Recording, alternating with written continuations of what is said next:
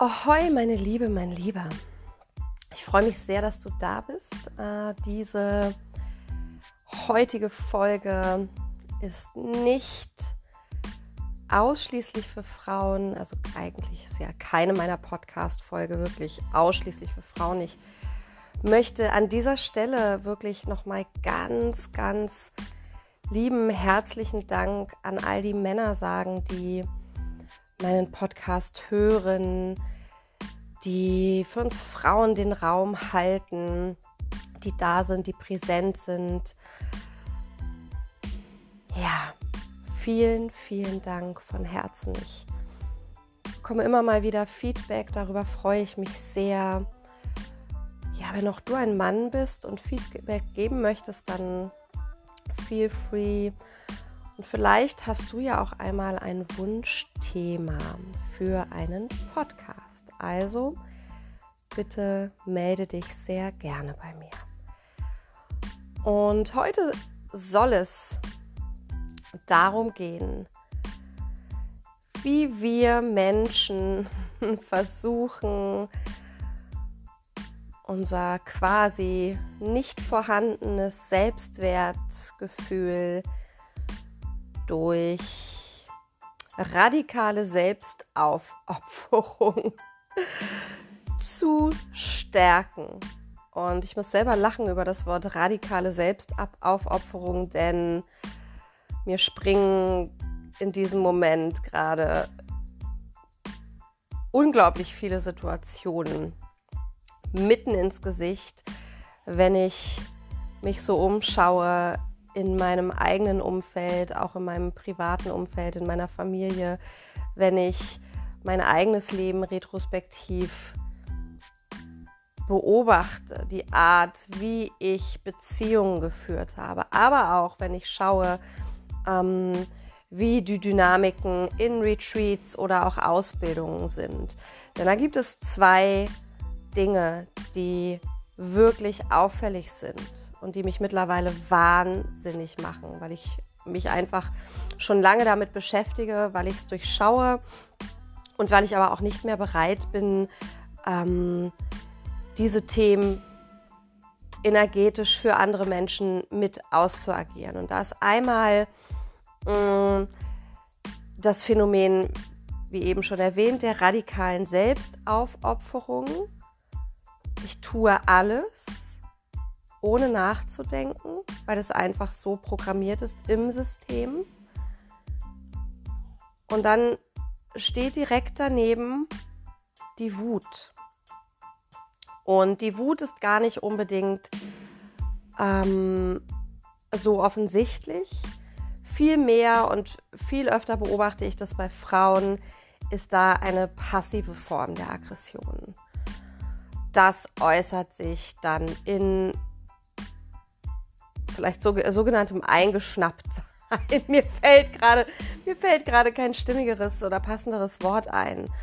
Ähm, versteckte Vorwürfe, mm, eine, ich sag mal, passiv-aggressive Form der Kommunikation, in der nicht das in Worte gefasst wird, was das tatsächliche äh, Bedürfnis hinter der Aussage steht.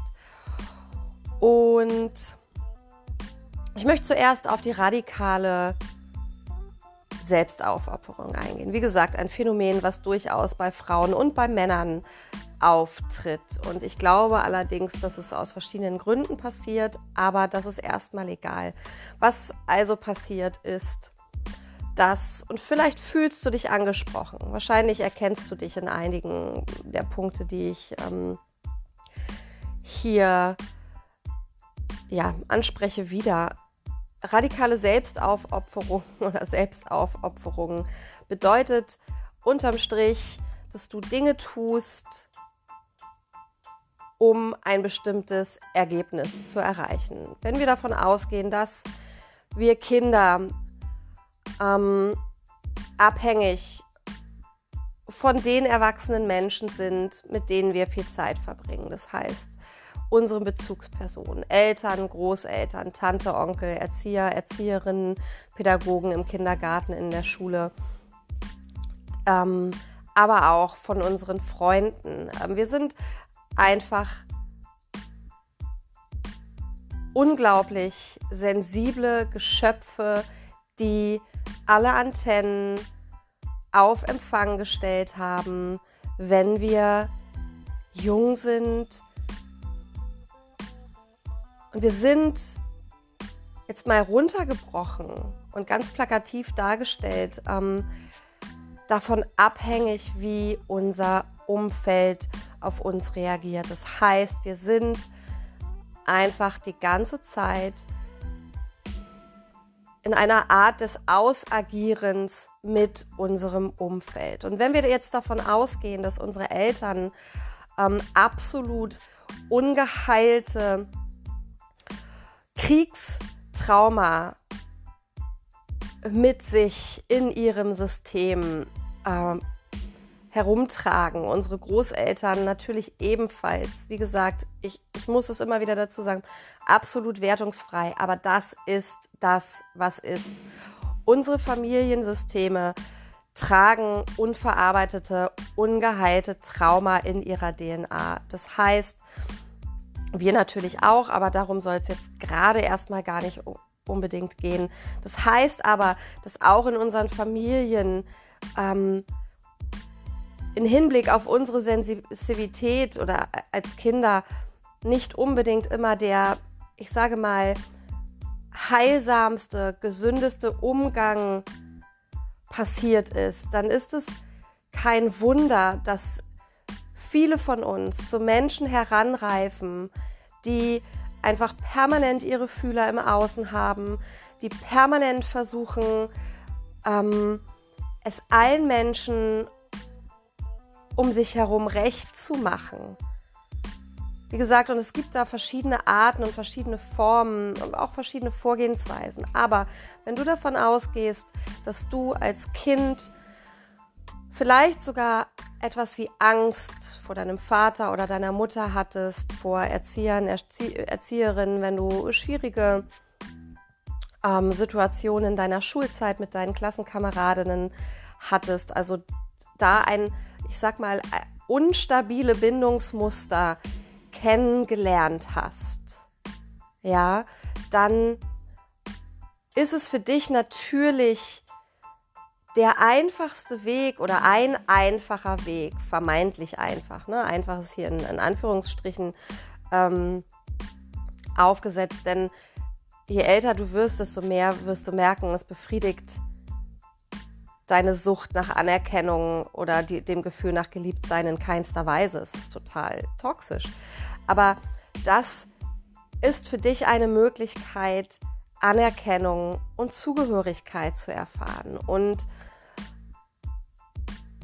dir vielleicht ein bisschen in deinen Augen Liebe zu erhaschen. Denn um Liebe geht es da ja tatsächlich nicht. Das heißt, wenn wir jetzt mal so ein Bild malen sollten, und so ein Bild vor Augen halten sollten, sehe ich da ganz viele Frauen, auch Männer, die ihr Leben lang versuchen, es allen Menschen um sich herum recht zu machen. Natürlich in erster Linie auf der Arbeit, oft Ja sagen, immer wieder die Erfahrung machen, sowieso hinterher einen Tritt in den Po zu bekommen, immer wieder dieses Muster bestätigt bekommen. Ja, ja, ich werde doch sowieso wieder nicht gewertschätzt. Niemand dankt mir dafür. Genau dasselbe passiert in Beziehungen. Ganz, ganz schlimm auch bei Müttern und ihren Kindern. Mütter, die sich radikal aufopfern, jahrzehntelang für ihre Familie. Dann sind die Kinder aus dem Haus. Also schlimmstes Paradebeispiel, der Partner trennt sich, weil er es nicht mehr aushalten kann. Und dann bricht einfach eine Welt zusammen und der Mensch, die Frau in diesem Fall, versteht nicht, was sie falsch gemacht hat, denn sie hat doch ihr Leben lang alles gegeben. Und das Schlimmste daran ist, dass die eigene Persönlichkeit in keinster Weise erfahren oder erspürt werden kann. Die eigene Persönlichkeit ist so gefangen in Verstrickungen, in Verdrehungen, in diesem Funktionieren-Modus, dass fast gar kein Durchdringen mehr ist, weder zur weiblichen Sexualität noch, noch zu deiner eigenen Tiefe. Und so kann es gut sein, dass du wirklich irgendwann in deinem Leben stehst und dich fragst, wer bin ich eigentlich?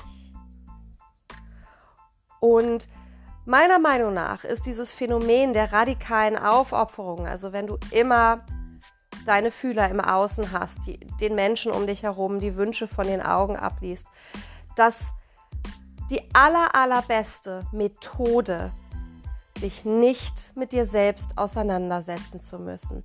Und das ist die Krux an der Sache. Du kannst permanent ins Außen projizieren, denn du tust ja so unglaublich viel für andere Menschen. Du wertest dich dadurch auf. Es ist unglaublich ähm, übergriffig. Ich habe solche Situationen wirklich schon erlebt. Das ist ein, der Inbegriff an Übergriffigkeit, weil du im Endeffekt in, in, in dieser Aufopferung überhaupt gar nicht dein Gegenüber im Blick hast. Du funktionierst ja einfach nur. Aber hast du ähm, und das, wie gesagt, das habe ich alles schon erlebt. Hast du in diesen Situationen wirklich dich schon mal gefragt, okay, was braucht mein Gegenüber eigentlich gerade? Wenn du wirklich helfen möchtest, wenn du wirklich unterstützen möchtest. Und das ist wirklich, das ist ein etwas, was ganz, ganz, ganz oft passiert, dass äh, Menschen, die so mh, mm, sich so sehr aufopfern, gar nicht in der Lage ist, sich sind, sich emotional wirklich in, in ihr Gegenüber, in ihre Kinder, in ihre Partner hinein zu versetzen. Oder das einfach nicht tun, weil sie so in diesem Funktionieren-Modus sind. Und das hat 0,0 mit Empathie zu tun. Und ich weiß, meine Worte sind sehr, also klingen, klingen hart, aber das meine Lieben, meine, das, das ist keine Empathie. Das hat nichts mit Empathie zu tun.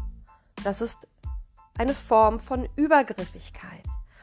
Und mir liegt dieses Thema so sehr am Herzen, weil es, weil es doch auf der einen Seite sehr subtil ist und auf der anderen Seite unglaublich viel an mm, ich sag mal, Dynamik mit sich bringt, welche, welches einfach unmöglich macht, gesunde Beziehungen zu führen. Und ich möchte dir eine Geschichte aus meiner Vergangenheit erzählen. Ich war circa acht Jahre mit einem ganz wundervollen Mann zusammen. Wir haben eine, eine sehr, sehr schöne, aufregende, harmonische Beziehung geführt.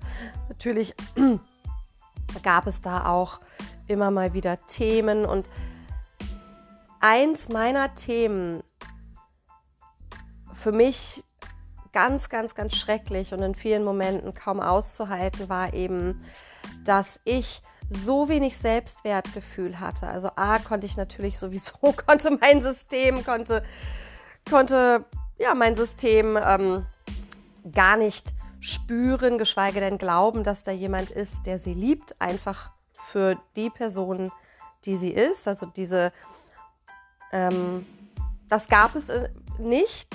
Das war auf jeden Fall in mir noch nicht verkörpert.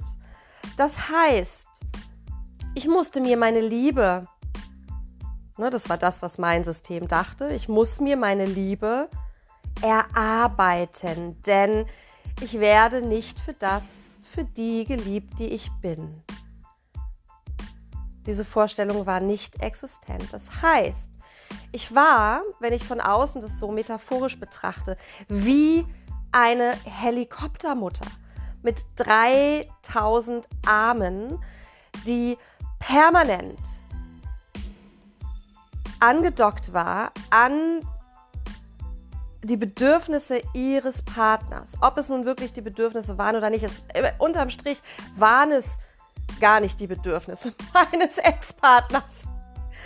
Und das ist, da sind wir wieder bei der Übergriffigkeit. Ich war permanent damit beschäftigt, im Außen so zu agieren, dass mein Partner mir Anerkennung entgegenbrachte. Da wurde gebacken, da wurde gekocht, da wurden Geschenke gekauft, da wurden ähm, Zimmer dekoriert, da wurden ähm, Gefallen erledigt, da wurden Dinge, Dinge getan.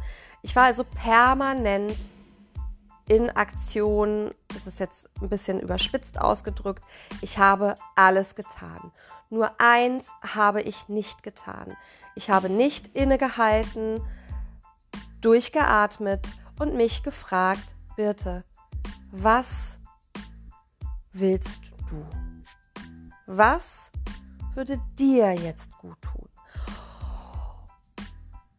Und der Umkehrschluss oder die Folge daraus war dann natürlich, dass ich ganz, ganz oft permanent wütend war. Und bei mir war, war es tatsächlich keine passive Aggression. Ich war ganz, ganz viel wütend. Denn zum Ersten hat mein Partner mich um die meisten dieser Dinge, die ich getan habe, überhaupt nicht gebeten. Also es war völlig unverhältnismäßig. Und ich habe ihn auch nicht gefragt, das habe ich ähm, eben schon, schon mal erwähnt. Ich habe ihn auch gar nicht gefragt, ob ich irgendetwas davon tun soll. Also er hat mich nicht gebeten und ich habe ihn aber auch nicht gefragt. Geschweige denn habe ich ihn gefragt, was er braucht. Und wahrscheinlich denn damals waren wir beide relativ ungeheilt, hätte er mir auch gar nicht sagen können, was er braucht. Das ist ja das zweite Problem in Beziehungen. Dass wir, dass wir ja natürlich auch Menschen anziehen, die genauso wenig wissen, was ihr Bedürfnis ist, wie wir selbst. Ne? Drama attracts Drama. Und das heißt, irgendwann wurde ich dann natürlich wütend und ich bin mir sicher, du kennst das. Ich habe mich ungesehen gefühlt, ich habe mich nicht gewertschätzt gefühlt. Ich tue doch so viel.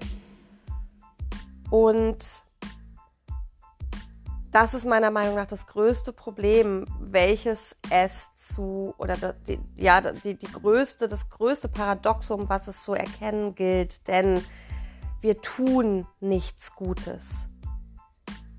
Wir handeln aus purer Egozentrik heraus, um unsere eigenen inneren Anteile, die so voller Verlustangst sind, die so, sich so ungeliebt fühlen, die so panisch sind, die so bindungsgestört sind, sage ich jetzt mal, ähm, um die in Schach zu halten, weil unser System nichts anderes kennt. Und das ist keine Empathie. Wir sind weder empathisch mit uns selbst, noch sind wir empathisch mit unserem Gegenüber. Und in diesen Dynamiken müssen wir davon ausgehen, wir handeln nicht in 2020. Das ist kein erwachsener, integrierter Anteil, der diese Beziehung führt und lebt. Und wie gesagt, es ist jetzt das Beispiel der Beziehung. Ich habe es in, in Eltern-Kind-Dynamiken ähm, ganz, ganz viel erlebt. Und es ist toxisch. Es toxisch für die Person, die handelt. Es ist aber auch sehr, sehr schlimm und sehr toxisch für die Person, die involviert ist. Denn da ist etwas, was mit, mit was, was erstmal mm, nach außen sehr selbstlos dargestellt wird. Das ist aber nicht die Wahrheit, das ist nicht die Realität. Die Energie dahinter ist eine falsche. Die Energie dahinter ist keine Selbstlosigkeit. Und bitte verstehe mich hier nicht falsch. Es geht in keinster Weise darum, dass wir uns gegenseitig nicht helfen sollen. Es geht nicht darum, dass wir gegenseitig äh, nicht unterstützen dürfen. Es geht nur darum zu verstehen, was genau hier die Übergriffigkeit ist und was deine eigene Motivation dahinter ist. Und ich möchte dich heute wirklich einladen, dir zwei Fragen zu stellen, wenn du handelst. Handle ich zu meinem höchsten Wohl und zum höchsten Wohl meines Gegenübers? Das ist die erste Frage.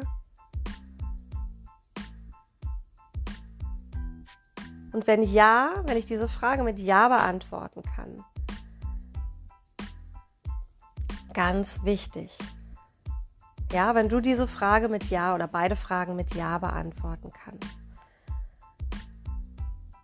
dann frag dich selber, was möchte ich? Und frage auch dein Gegenüber, was brauchst du zur Unterstützung?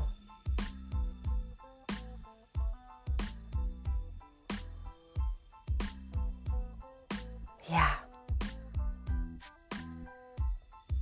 In den nächsten Tagen kommt der Launch für zwei ganz neue Projekte, zwei ganz neue Formate raus. Einmal ein Online-Format und einmal ein exklusives Retreat. Dafür wird es nur acht Plätze geben. Das ja, gestalte ich gemeinsam mit Kerstin Gemko vom Gefährtinnenkreis Kiel. Eine wundervolle Frau, eine starke Frau, eine tiefe Frau. Und ich freue mich so sehr darauf. Also stay tuned. Bald wirst du auf den sozialen Medien informiert. Und ich freue mich, wenn wir genau diesen heute angesprochenen Themen und noch vielen, vielen weiteren Trugschlüssen, Beziehungsdynamiken, toxischen Glaubenssätzen auf die Spur gehen können und wirklich bis in die Wurzel hinein heilen können. Embrace Your Intuition, deine Birte.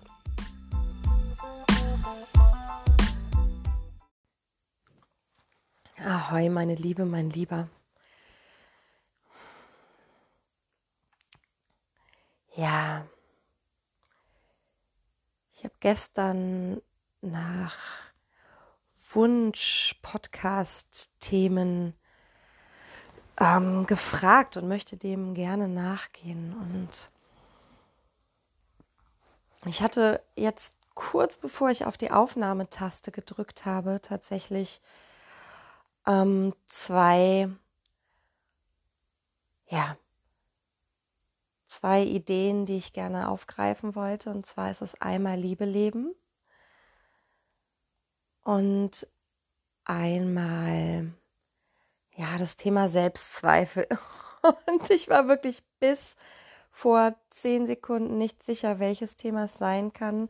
Und ich entscheide mich jetzt für Selbstzweifel. Ähm, und Liebe leben werdet ihr wahrscheinlich dann in einem ganz tollen Interview hören, welches hoffentlich im November stattfinden wird, mit wem das sein wird und wo ihr das anhören könnt oder sehen könnt, das werdet ihr auf jeden Fall erfahren. Da freue ich mich riesig drüber.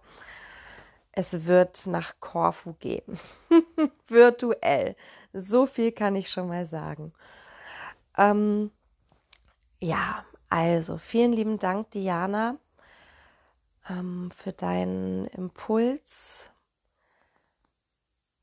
für deinen ja, für das Eingeben deines Themas. Und ja, heute soll es um Selbstzweifel gehen. Und ich bin mir sicher, wir alle kennen dieses nagende Gefühl, das nagende Gefühl der Selbstzweifel.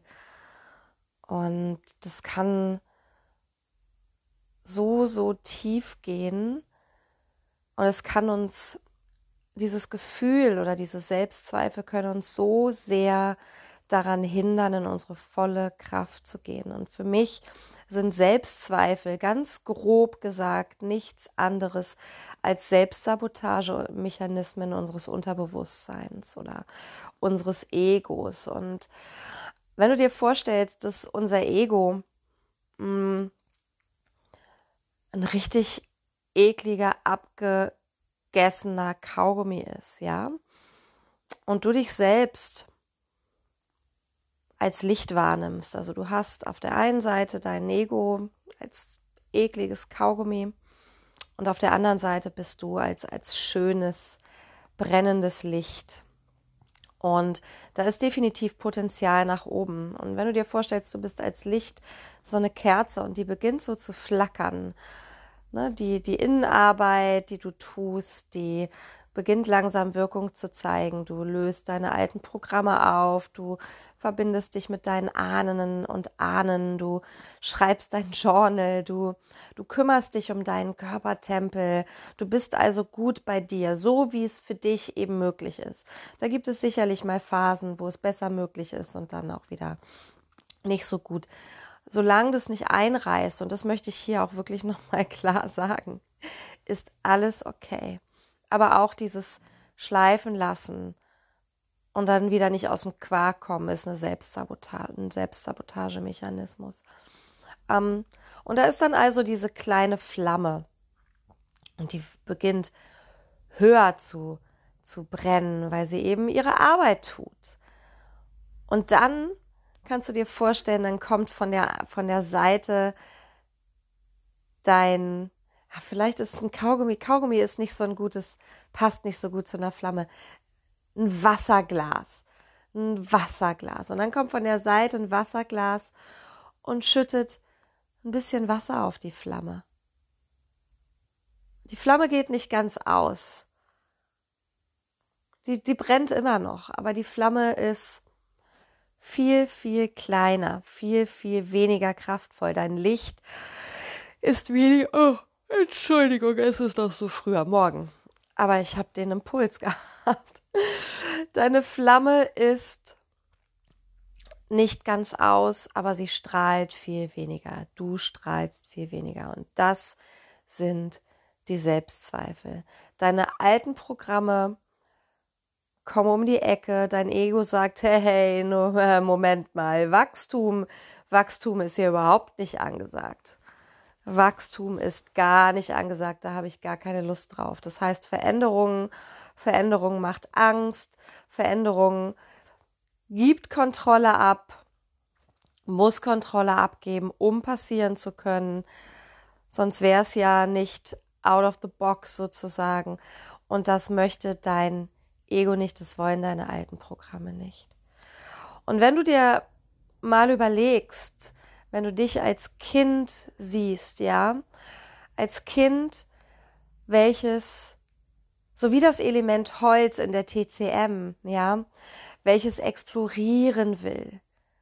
Das Holz ist dem Frühling zugeordnet. Und wenn du dir vorstellst, du bist als Kind wie so ein, wie so ein Stück Holz, das sich ausdehnt, wenn es das Leben lebt, was explorieren will, was sich zu allen Seiten hinaus ausstrecken und groß machen will.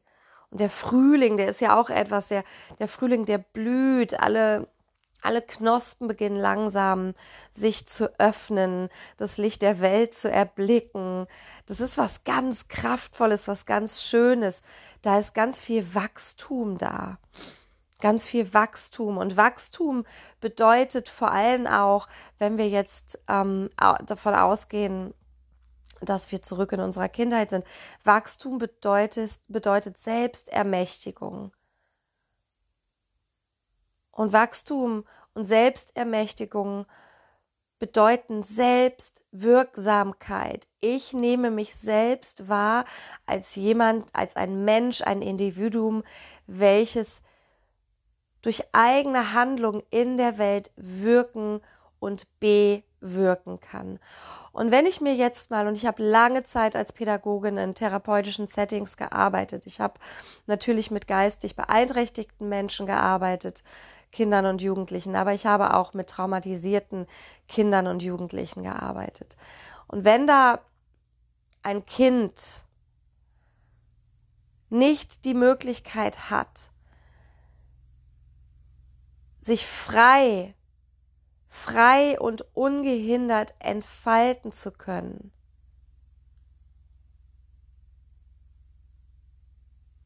dann ist die Möglichkeit der Erfahrung, der Selbstermächtigung, der Selbstwirksamkeit eingeschränkt.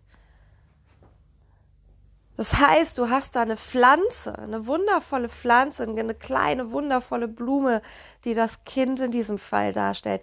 Und du stellst einfach eine Käseglocke drüber. Und dem Kind wird die Luft zum Atmen genommen. Ja, der, der Pflanze wird die Luft zum Atmen genommen. Und wenn dir als Pflanze, als Individuum die Luft zum Atmen genommen wird, dann hast du nicht die Möglichkeit, dich zu entfalten, zu erleben, zu erfahren, dass das, was du, was du in die Welt bringst, dass das Früchte tragen kann, dass das Positives bewirken kann. Und es kann verschiedene Gründe haben. Ja, das kann zum Beispiel den Grund haben, dass du eine überprotektive Mutter hattest, die oder ein Vater. Ich spreche ja immer von meinem Vater als als äh, als dem Erfinder der, des Begriffes Helikoptermutter, ja. Also mein Vater, mein Vater hat den Begriff Helikoptermutter seinerzeit geprägt. Das möchte ich hier an dieser Stelle nochmal anmerken. Mein Vater, ich liebe ihn über alles und ich, ich muss mich gerade auch echt kaputt lachen, wenn ich so an ihn denke. Aber ich hatte schon Creme auf der Wunde, bevor ich mich überhaupt verletzt habe.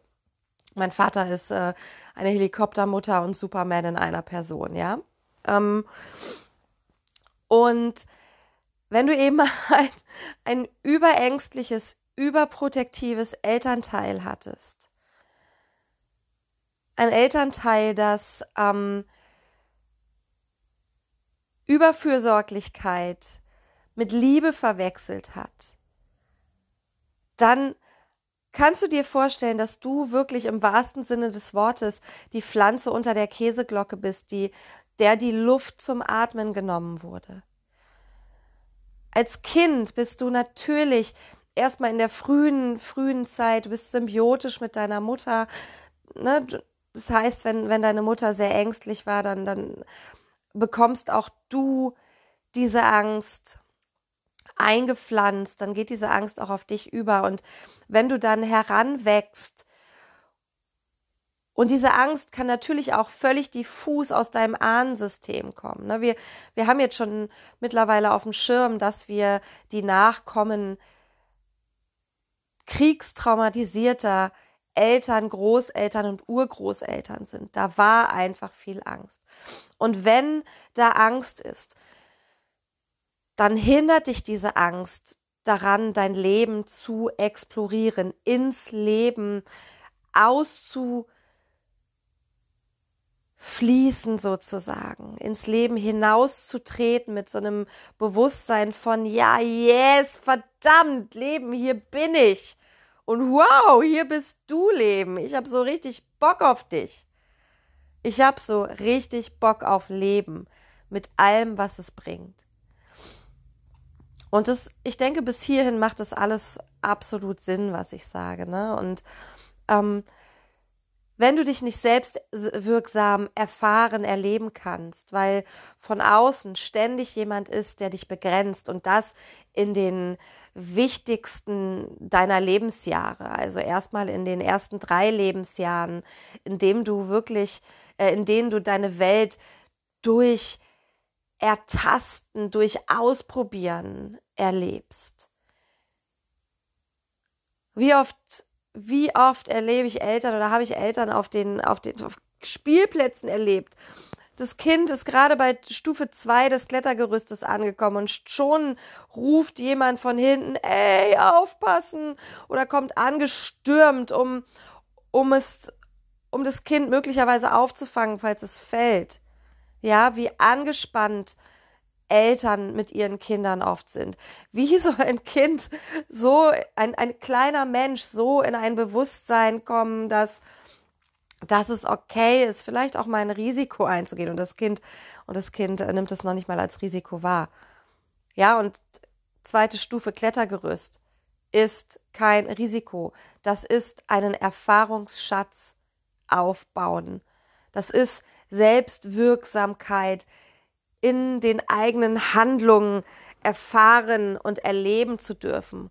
Und jedes Kind hat das Anrecht darauf, denn sonst kann es sich nicht frei entfalten, weil es permanent etwas von außen übergestülpt bekommt. Und natürlich sind auch alle anderen Lebensjahre der freien Entfaltung wichtig. Also die Pubertät ist auch noch mal so ein ganz wichtiges, ähm, so ein wichtiges Alter. Wenn du ähm, gemobbt wirst, wenn du in der Schule Probleme hast, wenn du da auch traumati traumatische Erlebnisse hast, weil du permanent von außen gespiegelt bekommst, du bist nicht gut, das, was du machst, ist schlecht, du bekommst schlechte Noten, du wirst von den Lehrern bloßgestellt. Ich habe das alles tatsächlich alles erlebt in meiner Schulzeit. Dann ist es natürlich schwierig, dich vielleicht auch im Erwachsenenalter, während deines Studiums, im Aufbau deiner Selbstständigkeit, ähm, selbstbewusst dadurch zu manövrieren. Wenn du eben oft die Erfahrung gemacht hast, dass das, was du machst, falsch ist. Und das heißt nicht, dass jemand neben dir steht und dir sagt, das, was du machst, ist falsch. Das heißt, dass dich jemand in deiner freien Entfaltung beschneidet. Und das kann absolut wortlos, subtil vonstatten gehen. Und es tut es tatsächlich auch, wenn wir uns unsere Mütter angucken. Und die vorletzte Podcast-Folge, die Folge vor dieser Podcast-Folge, spiegelt, glaube ich, das Verhalten vieler überfürsorglichen Mut Mütter wieder. Hör sie dir gerne mal an, ja. Und wenn du dich also als Erwachsene dann mit Selbstzweifeln auseinandersetzt, dann kann natürlich auch dein Zyklus noch eine große Rolle spielen. Und ich weiß gar nicht, ob das in der, in der Podcast-Folge über den weiblichen Zyklus, ich glaube, die vorvorletzte Podcast-Folge auch vorkam.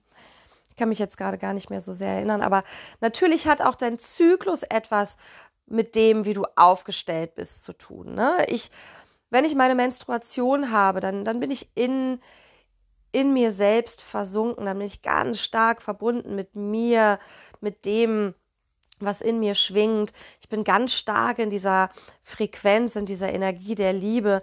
Wenn ich meinen ähm, Eisprung habe, dann bin ich stark im Außen, dann bin ich in so in meiner super oder Catwoman Power, dann kann ich wirklich auch so Chakra nach außen gehen, dann habe ich ähm, dieses Selbstwertgefühl, dann habe ich viel, viel weniger Selbstzweifel ähm, mit Dingen, die ich in die Welt bringen will, in, in Partnerschaften vielleicht auch.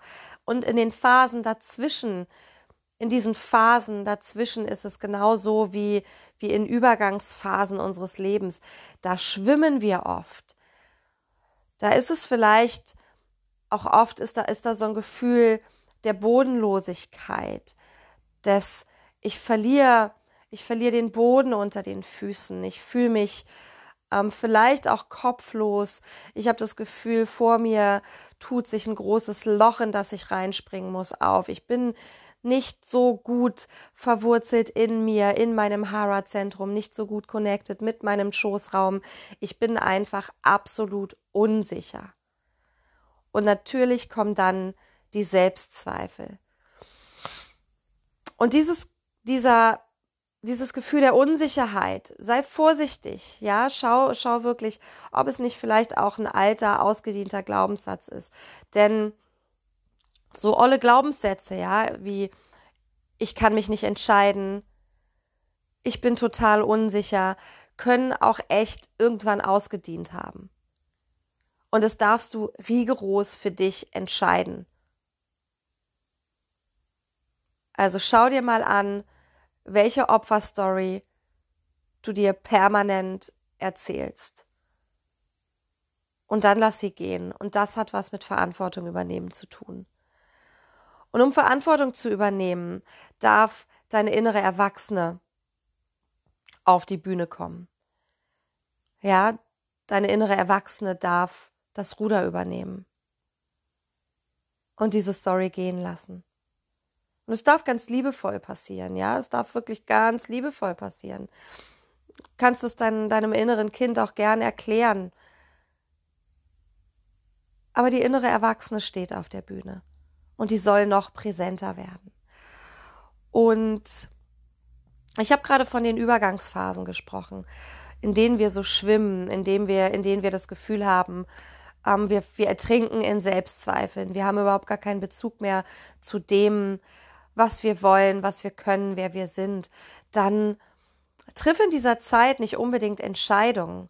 Vielleicht wartest du tatsächlich sogar noch, bis du deine Menstruation bekommst, um nochmal einzutauchen, um nochmal zu schauen, okay, wie fühlt es sich an, wenn ich wirklich in der Frequenz der Liebe bin?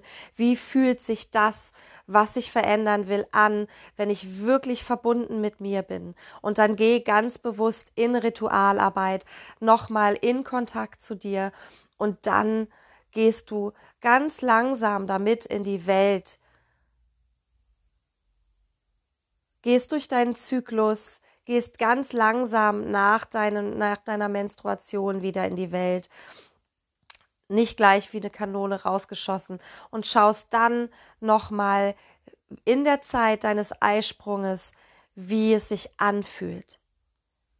Wie das, was du in die Welt bringen willst, sich anfühlt, wenn, wenn das das ist, was gerade wichtig ist. Ich gehe jetzt so ein bisschen auf, auf auch Business und ähm, und Selbstverwirklichung ein, ja. Naja, und Selbstverwirklichung muss ja nicht unbedingt Business sein. Es gibt so die, den Ausspruch, blute nochmal drüber, ja. Und sei wirklich achtsam, sei bewusst auch da in diesem Feld von, okay, alles, was zwischen Eisprung und Menstruation stattfindet, in beide Richtungen, das sind Übergangsphasen. Auch in unserer eigenen zyklischen Natur. Und die bringen oft Unruhe und Selbstzweifel mit sich. Und die dürfen in dieser Zeit auch da sein. Erlaube sie, erlaube ihnen, entschuldige bitte, sie, dass sie da sein dürfen. Und um Stabilität in dein System zu bringen, ist es schön, wenn du, wenn wenn dich die TCM interessiert, ähm, wenn du mit dem Element Wasser arbeitest. Und ich glaube, ich habe es jetzt schon drei Millionen Mal gesagt, wir müssen unsere Körperin, unseren Körper, unseren Körpertempel mit ins Boot holen. Das heißt, übernimm auch da Verantwortung. Wenn du schwimmst, wenn du dich unsicher fühlst, wenn du Selbstzweifel hast, dann nimm deinen Körper mit ins Boot. Und dann geh gerne da in eine Yin-Yoga-Wassersequenz. Wenn du da wirklich, wenn du da Interesse hast, wenn du weiterarbeiten willst, melde dich gern bei mir. Und wir erarbeiten da was für dich, auch auf körperlicher Ebene. Schau dir, was das Element Wasser für dich für Geschenke bereithält.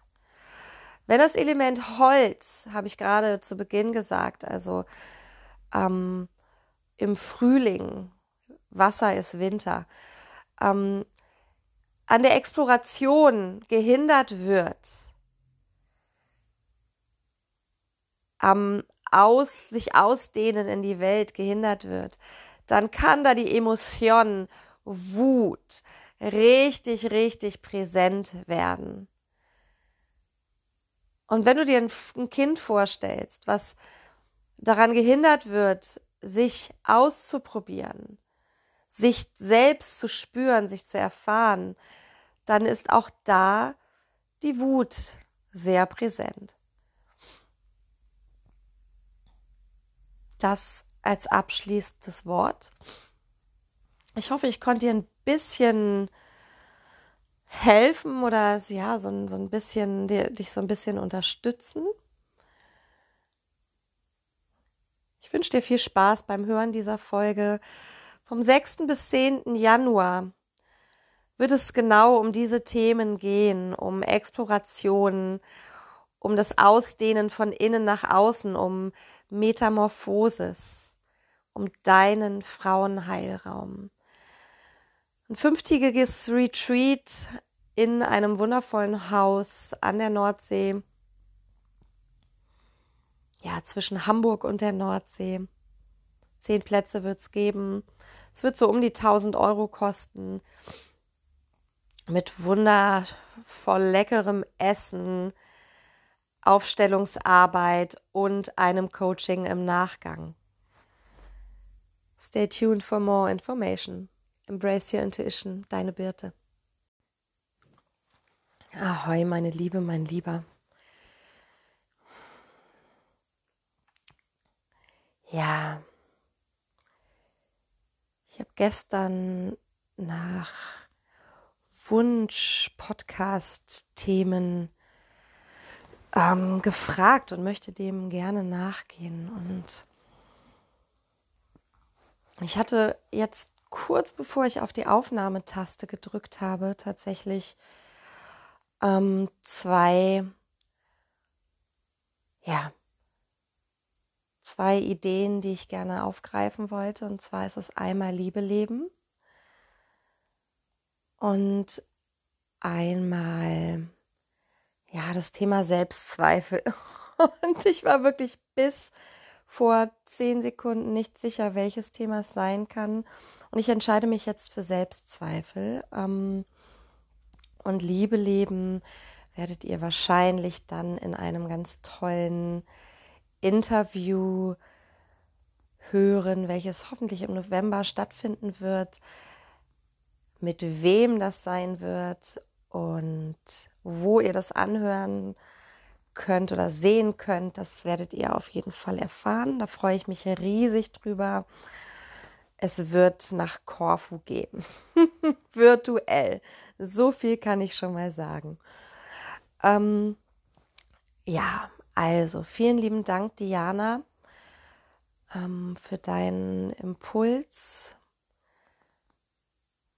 für deinen ja, für das Eingeben deines Themas. Und ja, heute soll es um Selbstzweifel gehen. Und ich bin mir sicher, wir alle kennen dieses nagende Gefühl, das nagende Gefühl der Selbstzweifel. Und das kann so, so tief gehen.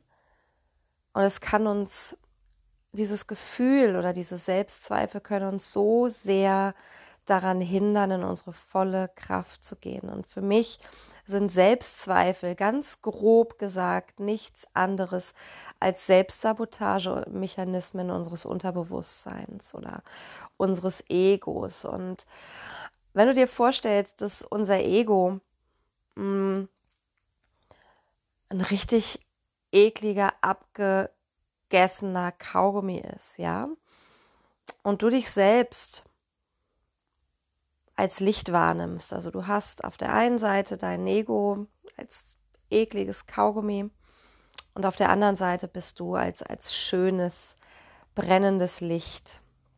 Und da ist definitiv Potenzial nach oben. Und wenn du dir vorstellst, du bist als Licht so eine Kerze und die beginnt so zu flackern, ne, die, die Innenarbeit, die du tust, die beginnt langsam Wirkung zu zeigen. Du löst deine alten Programme auf, du verbindest dich mit deinen Ahnen und Ahnen, du schreibst dein Journal, du, du kümmerst dich um deinen Körpertempel, du bist also gut bei dir, so wie es für dich eben möglich ist.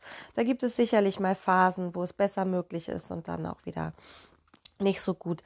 Solange das nicht einreißt, und das möchte ich hier auch wirklich nochmal klar sagen, ist alles okay.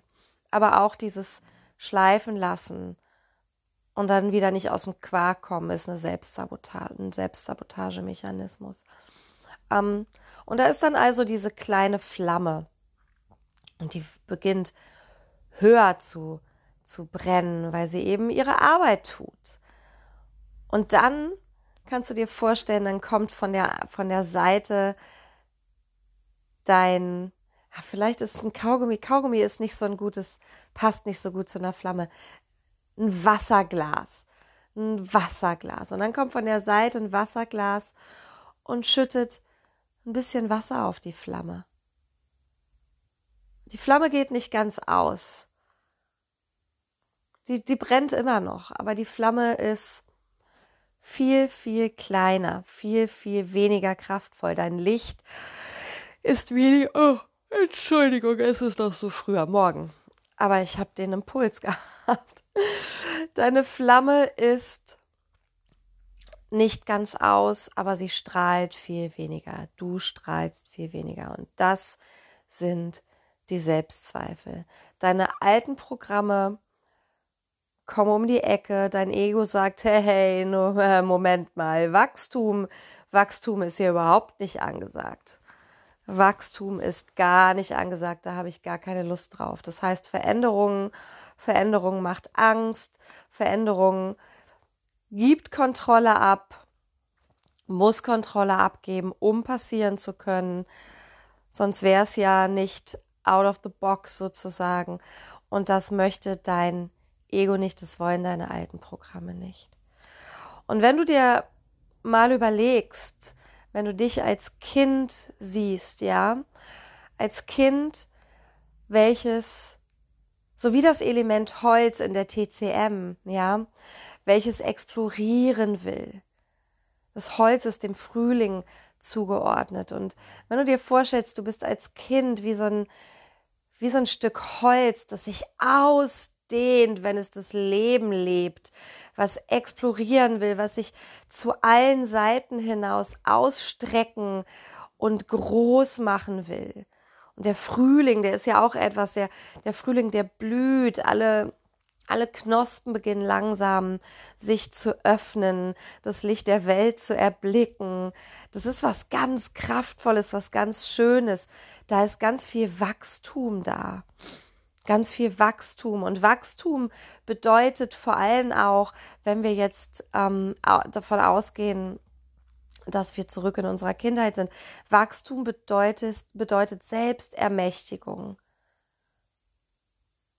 Und Wachstum und Selbstermächtigung bedeuten Selbstwirksamkeit. Ich nehme mich selbst wahr als jemand, als ein Mensch, ein Individuum, welches durch eigene Handlung in der Welt wirken und bewirken kann. Und wenn ich mir jetzt mal, und ich habe lange Zeit als Pädagogin in therapeutischen Settings gearbeitet, ich habe natürlich mit geistig beeinträchtigten Menschen gearbeitet, Kindern und Jugendlichen, aber ich habe auch mit traumatisierten Kindern und Jugendlichen gearbeitet. Und wenn da ein Kind nicht die Möglichkeit hat,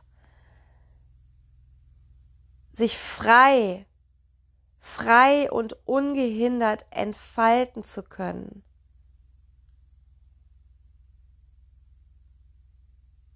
Dann ist die Möglichkeit der Erfahrung, der Selbstermächtigung, der Selbstwirksamkeit eingeschränkt. Das heißt, du hast da eine Pflanze, eine wundervolle Pflanze, eine kleine wundervolle Blume, die das Kind in diesem Fall darstellt. Und du stellst einfach eine Käseglocke drüber. Und dem Kind wird die Luft zum Atmen genommen. Ja, der, der Pflanze wird die Luft zum Atmen genommen. Und wenn dir als Pflanze, als Individuum die Luft zum Atmen genommen wird, dann hast du nicht die Möglichkeit, dich zu entfalten, zu erleben, zu erfahren, dass das, was du, was du in die Welt bringst, dass das Früchte tragen kann, dass das Positives bewirken kann. Und es kann verschiedene Gründe haben. Ja, das kann zum Beispiel den Grund haben, dass du eine überprotektive Mutter hattest, die oder ein Vater. Ich spreche ja immer von meinem Vater als als äh, als dem Erfinder der, des Begriffes Helikoptermutter, ja. Also mein Vater, mein Vater hat den Begriff Helikoptermutter seinerzeit geprägt. Das möchte ich hier an dieser Stelle nochmal anmerken. Mein Vater, Ich liebe ihn über alles und ich, ich muss mich gerade auch echt kaputt lachen, wenn ich so an ihn denke. Aber ich hatte schon Creme auf der Wunde, bevor ich mich überhaupt verletzt habe. Mein Vater ist äh, eine Helikoptermutter und Superman in einer Person, ja. Ähm, und wenn du eben ein, ein überängstliches, überprotektives Elternteil hattest, ein Elternteil, das ähm, Überfürsorglichkeit mit Liebe verwechselt hat, dann kannst du dir vorstellen, dass du wirklich im wahrsten Sinne des Wortes die Pflanze unter der Käseglocke bist, die, der die Luft zum Atmen genommen wurde. Als Kind bist du natürlich erstmal in der frühen, frühen Zeit, du bist symbiotisch mit deiner Mutter. Ne? Das heißt, wenn, wenn deine Mutter sehr ängstlich war, dann, dann bekommst auch du diese Angst eingepflanzt, dann geht diese Angst auch auf dich über. Und wenn du dann heranwächst, und diese Angst kann natürlich auch völlig diffus aus deinem Ahnensystem kommen. Ne? Wir, wir haben jetzt schon mittlerweile auf dem Schirm, dass wir die Nachkommen kriegstraumatisierter Eltern, Großeltern und Urgroßeltern sind. Da war einfach viel Angst.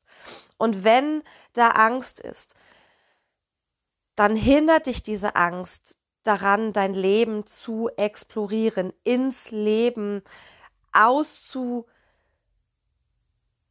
fließen sozusagen, ins Leben hinauszutreten mit so einem Bewusstsein von, ja, yes, verdammt, Leben, hier bin ich. Und wow, hier bist du, Leben. Ich habe so richtig Bock auf dich. Ich habe so richtig Bock auf Leben mit allem, was es bringt. Und das, ich denke, bis hierhin macht das alles absolut Sinn, was ich sage. Ne? Und ähm, wenn du dich nicht selbst wirksam erfahren, erleben kannst, weil von außen ständig jemand ist, der dich begrenzt und das in den wichtigsten deiner Lebensjahre, also erstmal in den ersten drei Lebensjahren, in dem du wirklich, äh, in denen du deine Welt durch Ertasten, durch Ausprobieren erlebst. Wie oft wie oft erlebe ich Eltern oder habe ich Eltern auf den, auf den auf Spielplätzen erlebt. Das Kind ist gerade bei Stufe 2 des Klettergerüstes angekommen und schon ruft jemand von hinten, ey, aufpassen, oder kommt angestürmt, um, um es, um das Kind möglicherweise aufzufangen, falls es fällt. Ja, wie angespannt Eltern mit ihren Kindern oft sind. Wie soll ein Kind so, ein, ein kleiner Mensch so in ein Bewusstsein kommen, dass, dass es okay ist, vielleicht auch mal ein Risiko einzugehen und das Kind, und das Kind nimmt es noch nicht mal als Risiko wahr. Ja, und zweite Stufe Klettergerüst ist kein Risiko. Das ist einen Erfahrungsschatz aufbauen. Das ist Selbstwirksamkeit, in den eigenen Handlungen erfahren und erleben zu dürfen. Und jedes Kind hat das Anrecht darauf, denn sonst kann es sich nicht frei entfalten, weil es permanent etwas von außen übergestülpt bekommt. Und natürlich sind auch alle anderen Lebensjahre der freien Entfaltung wichtig. Also die Pubertät ist auch noch mal so ein ganz wichtiges ähm, so ein wichtiges Alter. Wenn du ähm, gemobbt wirst, wenn du in der Schule Probleme hast, wenn du da auch traumati traumatische Erlebnisse hast, weil du permanent von außen gespiegelt bekommst, du bist nicht gut, das, was du machst, ist schlecht, du bekommst schlechte Noten, du wirst von den Lehrern bloßgestellt. Ich habe das alles tatsächlich alles erlebt in meiner Schulzeit. Dann ist es natürlich schwierig, dich vielleicht auch im Erwachsenenalter, während deines Studiums, im Aufbau deiner Selbstständigkeit, ähm, selbstbewusst dadurch zu manövrieren. Wenn du eben oft die Erfahrung gemacht hast, dass das, was du machst, falsch ist. Und das heißt nicht, dass jemand neben dir steht und dir sagt, das, was du machst, ist falsch. Das heißt, dass dich jemand in deiner freien Entfaltung beschneidet. Und das kann absolut wortlos, subtil vonstatten gehen. Und es tut es tatsächlich auch, wenn wir uns unsere Mütter angucken. Und die vorletzte Podcast-Folge, die Folge vor dieser Podcast-Folge, spiegelt, glaube ich, das Verhalten vieler überfürsorglichen Mütter wieder. Hör sie dir gerne mal an, ja. Und wenn du dich also als Erwachsene dann mit Selbstzweifeln auseinandersetzt, dann kann natürlich auch dein Zyklus noch eine große Rolle spielen. Und ich weiß gar nicht, ob das in der, in der Podcast-Folge über den weiblichen Zyklus, ich glaube, die vorvorletzte Podcast-Folge auch vorkam. Ich kann mich jetzt gerade gar nicht mehr so sehr erinnern, aber natürlich hat auch dein Zyklus etwas mit dem, wie du aufgestellt bist, zu tun. Ne? Ich wenn ich meine Menstruation habe, dann, dann bin ich in, in mir selbst versunken, dann bin ich ganz stark verbunden mit mir, mit dem, was in mir schwingt. Ich bin ganz stark in dieser Frequenz, in dieser Energie der Liebe. Wenn ich meinen ähm, Eisprung habe, dann bin ich stark im Außen, dann bin ich in so in meiner super oder Catwoman Power, dann kann ich wirklich auch so Chakra nach außen gehen, dann habe ich ähm, dieses Selbstwertgefühl, dann habe ich viel, viel weniger Selbstzweifel ähm, mit Dingen, die ich in die Welt bringen will, in, in Partnerschaften vielleicht auch. Und in den Phasen dazwischen, in diesen Phasen dazwischen ist es genauso wie, wie in Übergangsphasen unseres Lebens. Da schwimmen wir oft. Da ist es vielleicht, auch oft ist da, ist da so ein Gefühl der Bodenlosigkeit des ich verliere, ich verliere den Boden unter den Füßen. Ich fühle mich ähm, vielleicht auch kopflos. Ich habe das Gefühl, vor mir tut sich ein großes Loch, in das ich reinspringen muss, auf. Ich bin nicht so gut verwurzelt in mir, in meinem Hara-Zentrum, nicht so gut connected mit meinem Schoßraum. Ich bin einfach absolut unsicher. Und natürlich kommen dann die Selbstzweifel. Und dieses, dieser, dieses Gefühl der Unsicherheit, sei vorsichtig, ja, schau, schau wirklich, ob es nicht vielleicht auch ein alter, ausgedienter Glaubenssatz ist.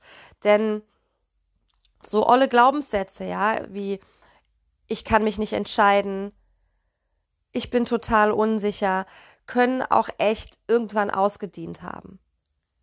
Und das darfst du rigoros für dich entscheiden. Also schau dir mal an, welche Opferstory du dir permanent erzählst. Und dann lass sie gehen. Und das hat was mit Verantwortung übernehmen zu tun. Und um Verantwortung zu übernehmen, darf deine innere Erwachsene auf die Bühne kommen.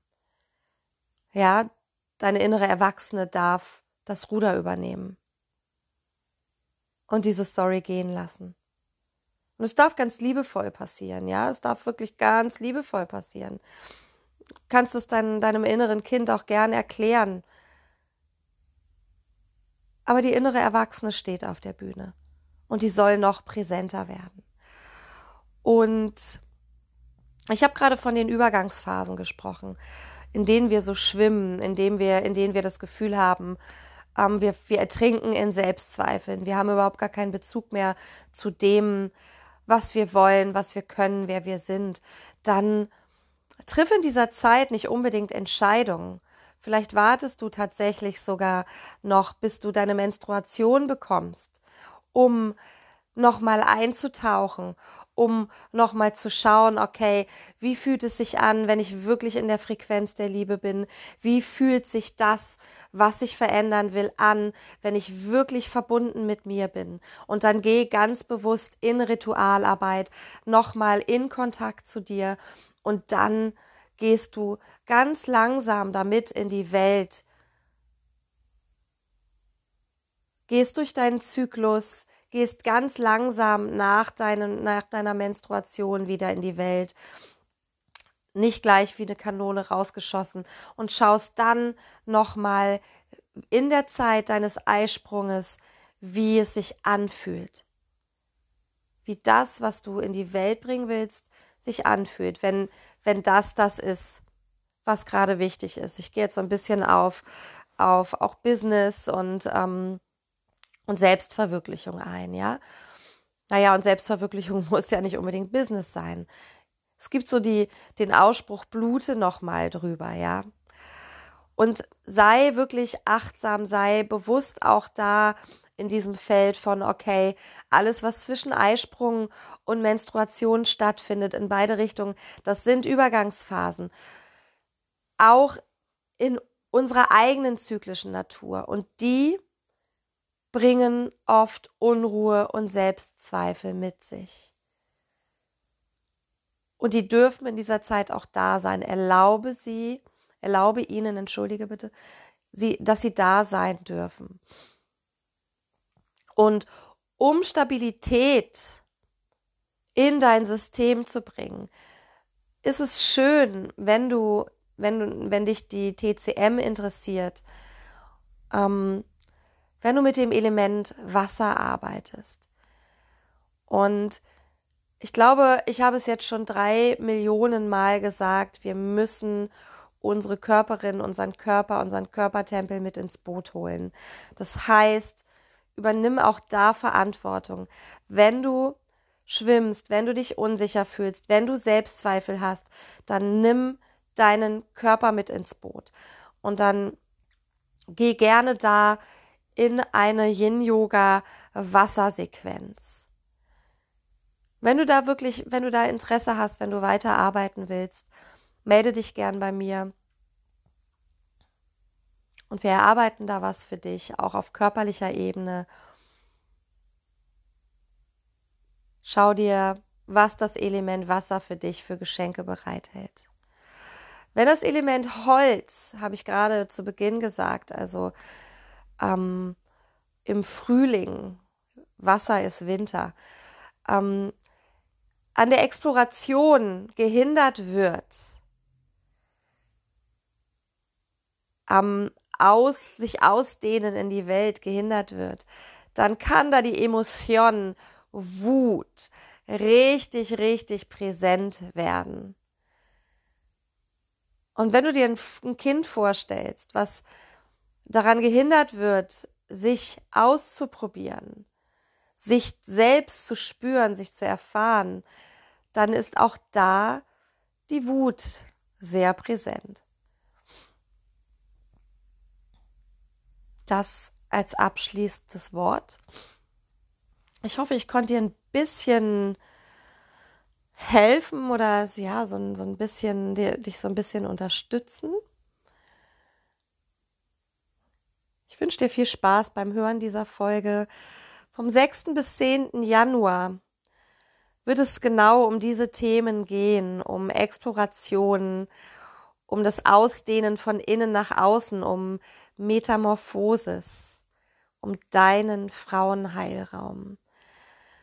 Ein fünftägiges Retreat in einem wundervollen Haus an der Nordsee. Ja, zwischen Hamburg und der Nordsee. Zehn Plätze wird es geben. Es wird so um die 1000 Euro kosten.